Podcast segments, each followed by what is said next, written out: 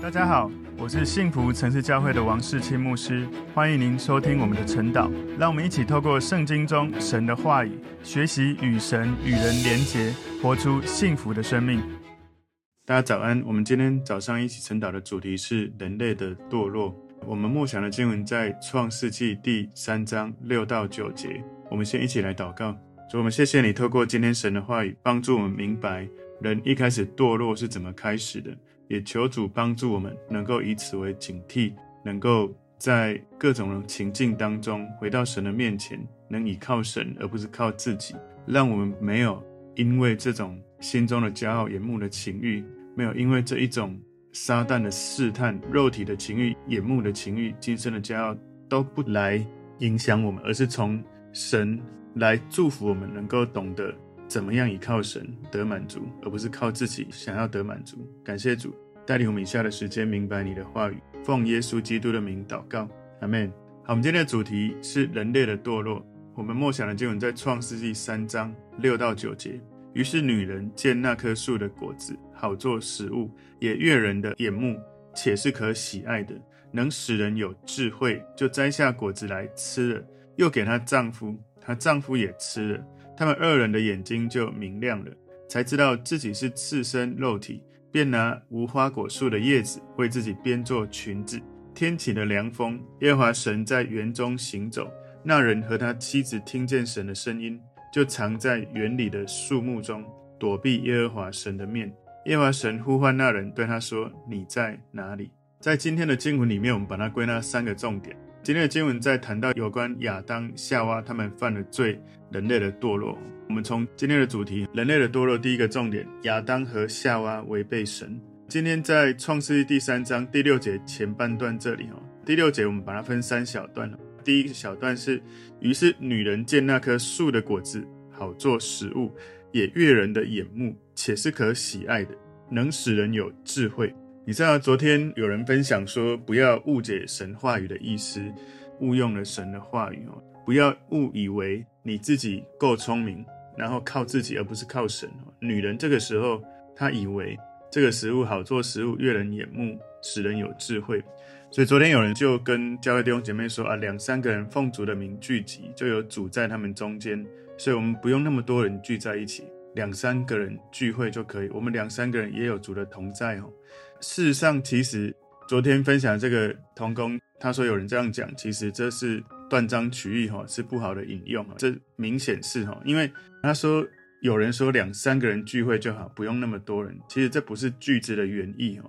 这个句子原意两三个人奉主的名聚会，主就同在。重点在于两三个人同心合意的祷告，会有耶稣的同在，有真正的力量。所以那个重点在于。你两三个人同心合意，比你个人一个人祷告会更多的蒙恩，有明显同心合意的聚集，就带来神的能力的彰显。所以重点不在于我们只要两三个人，不用那么多人。可是人用自己的解释会变成用自己的想法，就说我们这样就可以了。所以这是我们要提醒自己的。很多时候你要针对这个经文要正确的认识，而不是用自己的。私欲或想法就来诠释圣经，说是这样子讲。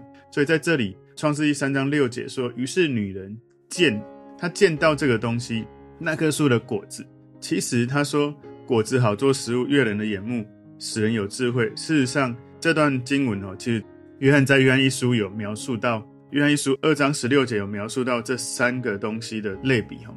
约翰一书二章十六节说：因为凡世界上的事，就像肉体的情欲。”眼目的情欲和今生的骄傲都不是从父来的，乃是从世界来的。所以这里面描述人屈服于诱惑。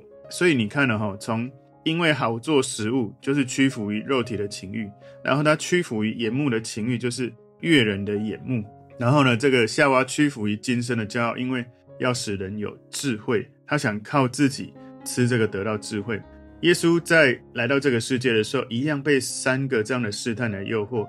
在马太福音第四章一到十一节里面，请大家有空可以去看。里面呢，撒旦要他把石头变成食物，这是肉体的情欲；撒旦要把万国的荣华给他看，这是眼目的情欲。然后撒旦说：“你若是神的儿子，可以跳下去，主的使者会拖住你。”这是今生的骄傲。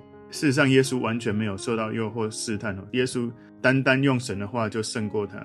所以这里面讲到说，女人见那棵树的果子好做食物，夏娃的感知有部分是对的，部分是错的。这一棵树其实不太适合做食物，尽管夏娃以为这个果子是这样哦，好做食物，可以悦人眼目，但是呢，看起来眼睛看了觉得舒服哦，意义上不是太大。可能夏娃最想要得到的是透过吃这棵树使人有智慧。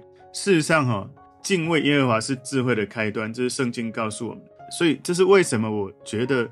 如果人不吃这个分别三恶树的果子，如果人跟神有足够的连结，有够深度的连结，敬畏耶和华，你就有智慧的开端。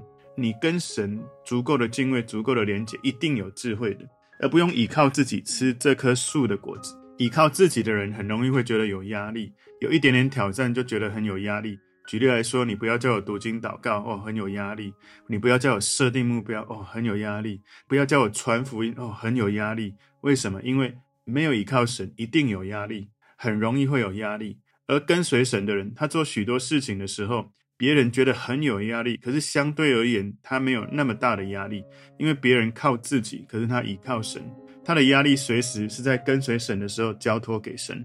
所以很多时候我们压力大的不得了，因为我们开始想要靠自己。当你开始说神，如果你要使用我，我就让你使用，成功把荣耀归给你；失败我尽力了，就把我的失败的感觉交托给你。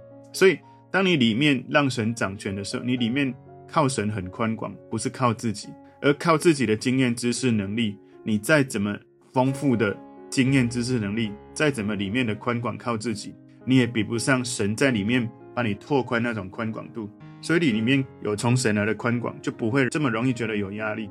所以我们可以看到保罗在提摩太前书二章十四节说：“且不是亚当被引诱，乃是女人被引诱，陷在罪里。夏娃因为被骗，所以她犯了罪。在她心里，她觉得她在做一件好事。所以在创世记三章六节第二小段，就摘下果子来吃了。撒旦诱惑夏娃，但是夏娃。他如果能够有足够的真理，他是不会被欺骗成功的。他事实上有生命树的果子，他是不需要吃这一棵分别善恶树。就像我说的，可能也许他最想要得到智慧，分别善恶。但事实上，他如果靠着神，他是可以得到智慧的。所以，当他摘下果子来，然后他主动的就吃了，不是撒旦逼他吃下去。就像每一个试探一样，其实神为夏娃有。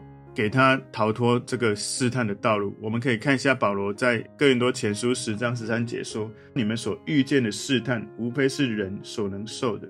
神是信实的，必不叫你们受试探过于所能受的，总要给你们开一条出路，叫你们能忍受得住。”本来夏娃她可以逃离撒旦跟那一棵树，但是呢，夏娃她没有选择神的逃避试探的方法，而她。摘下来，他还要主动的放到嘴巴吃下去。撒旦并没有逼迫他，而是诱惑他成功，他就自己吃下去了。而且不只是这样，他又给她丈夫。今天在创世记第三章第六节第三小段说，又给她丈夫，她丈夫也吃了。所以夏娃不只是自己犯罪，而且成为试探亚当的试探者。亚当他不是像夏娃被欺骗吃下果子。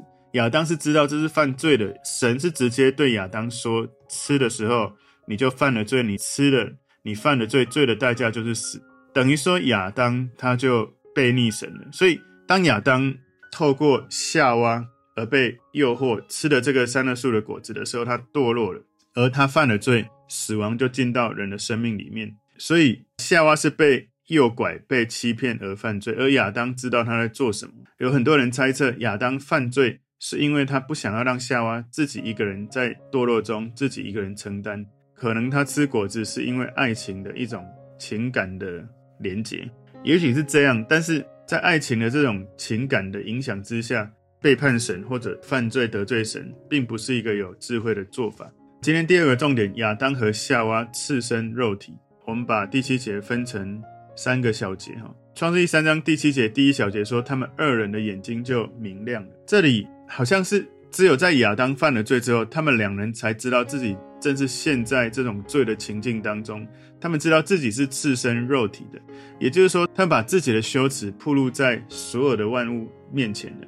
所以，你犯罪的时候会暂时有快乐，可是之后会更痛苦。我举例来说，你抢银行，你婚外情，你有做一些犯法的事，当下可能觉得刺激有趣，而且很快得到你想要，但是你之后被关、被罚钱，你失去情感、失去婚姻，你承担的后果是非常的痛苦。创世记三章七节第二小节说，才知道自己是赤身肉体，所以他们知道自己是赤身肉体的。事实上，在诗篇跟马太福音有讲到光明的外袍。诗篇一百零四篇第二节说，披上亮光如披外袍，铺张穹苍如铺幔子。所以在诗篇一百零四篇第二节里面讲到神披着光明的外袍。马太福音十七章二节说，就在他们面前变了形象，这是指耶稣。脸面明光如日头，衣裳洁白如光。所以在这个地方，耶稣的衣裳洁白如光。从诗篇、从马太福音这两个地方的经文，让我们知道光可以作为神跟人的外袍。也许有可能亚当跟夏娃在犯罪得罪神之前，他们是有披上神的荣耀的光的。可是当他犯了罪，这个荣耀的光不在他们身上了，失去了这层光的覆盖，他们感觉到暴露，感觉到赤裸。所以有可能他们在堕落之前，他们就已经先有披上光荣的这个外衣，犯罪的时候光就消失了。所以当他们犯罪的时候，他们看待自己从里到外的这种眼光改变了，他们看待自己、看待世界、看待神的方式都改变了。堕落之后，一切都看起来更糟了。所以我们要留意自己的言语。有时候我们觉得我们在开玩笑，可是开玩笑的话，却是让事情感觉起来更糟。可能你有时候觉得无伤大雅，但有时候在讲完笑话的时候，有人受伤了，或者有人心里不舒服，但是他们不会讲。所以，如果我们有这种倾向，我们要敏锐自己的内在信念。有时候我们言语里面的玩笑，或者是揶揄，或者是嘲讽，甚至有的人会嘲讽神说的话。当我们以为这样有趣的时候，撒旦的谎言会一点一滴渗透进来。幽默跟嘲讽是不一样的。幽默跟嘲讽，他们一样，就是有一种。优越的东西在里面，嘲讽的优越呢，跟幽默的优越是品味有高下差异的。嘲讽他感觉到优越哈，是觉得他在自己跟别人身上的相较之下，他发现他相信自己没有别人有的这个弱点，或者他觉得自己有高于他人的智慧，所以会发出嘲讽的言语，以为在自我解嘲，可是却是在自我抬升。幽默的人，他们有优越，是有优越的眼光，他们看出。自己也不能够脱离人性的弱点，所以他的话语会蕴含着谦逊，比较宽容，不管是别人或者是眼前遇到的事情，自己，所以他比较容易有淡定的微笑，而不是一定要说赢，在说话上面能够讲赢。所以嘲讽的人比较容易比较，很在乎自己的对，别人的错。幽默的人，他有一种超脱的态度，看淡人间的是非，包括自己的弱点，所以。亚当跟夏娃，他们看到自己赤身肉体，感觉到不自在，那种感觉是很不好的。不过呢，他们犯了罪，感觉到羞耻，感觉到犯罪，这个羞耻感跟内疚跟罪恶感是一件好事。因为如果你犯罪而没有罪恶感，没有羞耻感，那才是更惨的、更糟的。创世记三章七节第三小节说：“便拿无花果树的叶子为自己编做裙子。”其实人。在神面前，想要用这个方式遮掩自己的裸体是很愚蠢的。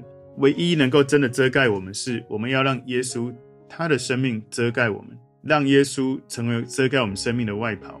保罗告诉我们在加拉太书三章二十七节，他说：“你们受洗归入基督的，都是披戴基督了，穿上耶稣基督，以至于神看你是对的。你穿任何的东西，如果不是穿上耶稣，神不会看你是对的。所以神也为他的百姓披上外衣，在。以赛亚书六十一章第十节说：“我因耶和华大大欢喜，我的心靠神快乐，因他以拯救为衣给我穿上，以公义为袍给我披上，好像新郎戴上华冠，又像新妇佩戴装饰。”所以我们可以看到，神他为他的百姓穿上这个公义的外袍。耶稣他勉励我们哦，在。启示录十六章十五节说：“看哪，我来像贼一样。那警醒看守衣服，免得赤身而行，叫人见他羞耻的有福了。”所以，如果你有耶稣遮盖你，有一天当耶稣再来的时候，你不会赤身而行，你不会感到羞耻，因为耶稣基督已经使你的罪恶、羞耻交托出去。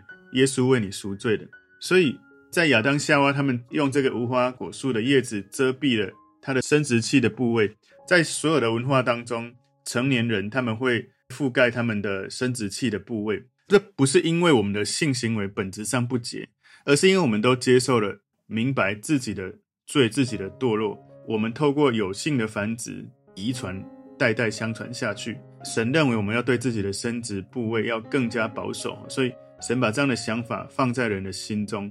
事实上，你在犯罪的时候，你会明白那种羞耻感、罪恶感。我记得我小时候，我偷长辈的钱，我偷完了这个钱去买面包，因为肚子太饿了。然后我吃完面包之后，就开始焦虑，焦虑等着被长辈抓到，直到几天后被抓到被打了，才舒缓我心中的焦虑。所以亚当夏娃他们为自己编好裙子之后，他们开始等待，一直等到天起凉风。在创世纪三章八节说：“天起的凉风，耶和华神在园中行走，那人和他妻子听见神的声音，就藏在园里的树木中，躲避耶和华神的面。所以那时候神来到伊甸园，亚当夏娃内心应该是焦虑的，等待神的到来，甚至内心有一些的苦恼。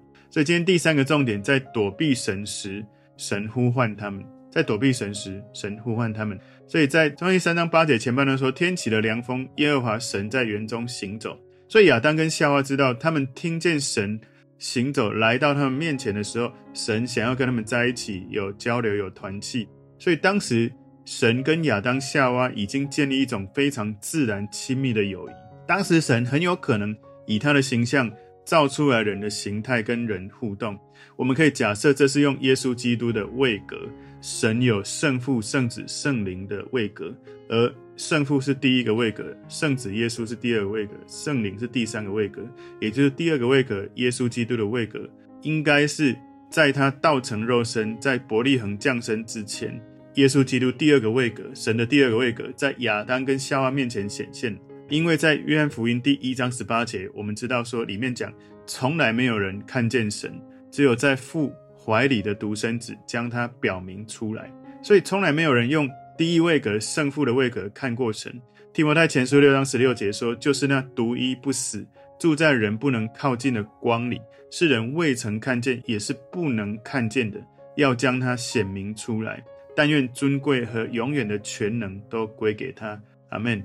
所以这里面讲。显明出来的，来到这个世界的是耶稣基督，第二个位格。所以在傍晚凉风来的时候，神来找亚当夏娃，请注意这个时间点，神来找他们不是夜深人静半夜的时候来找他们，因为那种黑夜里面的幽暗会让犯罪的人感觉到更加的害怕，也不是在日正当中炎炎夏日的这种烈日来临，才不会觉得说哇，他在情绪激昂之下来临。也不是一大早五六点清晨的时候来临，否则那种感觉好像你一大早就要被推去那个执行死刑那种感觉，而是在那种日落时分，好像微风习习的时候，其实神是宽容，不轻易发怒，是有怜悯的。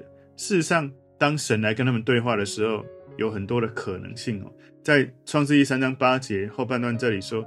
那人和他妻子听见神的声音，就藏在园里的树木中，躲避耶和华神的面。所以亚当跟夏娃他们躲起来了，他们隐藏自己，他们知道自己犯了罪，他们不会很骄傲的，好像炫耀他们穿了一套无花果树叶套装，哇，新衣服，不是哦。他们知道他们穿再多，这种掩护是不够的。他们在神面前感到羞耻，感到难堪，感到内疚。创世记三章九节，耶和华神呼唤那人，对他说：“你在哪里？”请注意哦，“你在哪里？”不是一个非常愤怒的指挥官在审问犯人，不是，而是一个非常痛苦的父亲从内心的呼喊。神一定知道他们在哪里。神问这句话，事实上他是在给亚当机会，这是我的理解哈。不过神知道人跟神之间已经因为人犯了罪而产生了鸿沟，这个鸿沟应该是人。产生的鸿沟，人要自己去主动跨越过去。神问你在哪里？这个问题在唤起亚当的迷失感。这个问题在引导亚当要坦诚他犯的罪。这个问题，神在表达他对人类迷失的这种难过，在表达他对人类的找寻。他提了这个问题，表达人在神面前的责任。所以，神问了这个问题，事实上。我的感觉直觉上觉得他在给人机会，而人一定要回答的。你不能像在法庭上面的时候，那个罪犯在受审的时候说：“我保持沉默。”你被问问题的时候，你不能拒绝回答神。我真的觉得这是神给人机会，但是亚当夏娃没有把握。他们做什么？他们互相推卸责任。那是我们明天之后会来看的。所以从那时候，上帝来到亚当夏娃面前，其实他问你在哪里？请问了哈，当你的小孩犯错的时候，我们通常叫小孩就是小明。你在哪里？就是那种责备的语气。可是我感觉到神在问亚当夏娃的时候，我真的觉得他要给人机会。神亲自来到亚当夏娃面前，直接跟他们对话，透过问题提醒他们迷失了。如果当时的哈亚当夏娃说：“上帝，我错了，我吃了你叫我不该吃的果子，请你原谅我。”然后来到神面前，我不知道会不会圣经内容会有不同的。故事发展哦，但是呢，当时亚当夏娃其实他们就彼此开始推卸责任，所以我们要记得，有时候神的真理或神的圣灵触动我们的心，让我们去思考：我现在人在哪里？我的信心在哪里？我现在是不是还是透过对耶稣基督的信心，我来服侍神，我来献上自己给神？还是我现在不小心靠着自己，而不是靠着神，想要自己得到智慧能力？想要靠自己，好像我做得不错。有时候我们刚开始跟随神，哇，跟得还不错。可是当我们有一点点的成绩的时候，开始靠自己，这是危险的。所以，我们今天主题人类的堕落，我们把它分三个重点。第一个重点，亚当和夏娃违背神；第二个重点，亚当和夏娃赤身肉体；第三个重点，在躲避神时，神呼唤他们，求神帮助我们。当圣灵感动我们，当神的真理触摸我们。好像神在呼唤我们的时候，我们不要第一时间想要去解释，想要去找理由，而是第一时间先放下自己的心，说：“神愿你掌权，求主帮助我明白你透过这些情境在提醒我的事，好让我能够快快回转到你面前，而不是继续依靠自己。”我们一起来祷告，主，我们谢谢你透过今天你的话语，帮助我们更多学习依靠你，不是依靠自己，更多在你呼唤我们的时候，我们可以。来到你面前，而不是继续用自己的方式想要躲避你。求主帮助我们，真理点亮我们的心，不被那些黑暗的谎言欺瞒我们。我们赞美你，我们相信靠着神，我们可以得胜。奉耶稣基督的名祷告，阿门。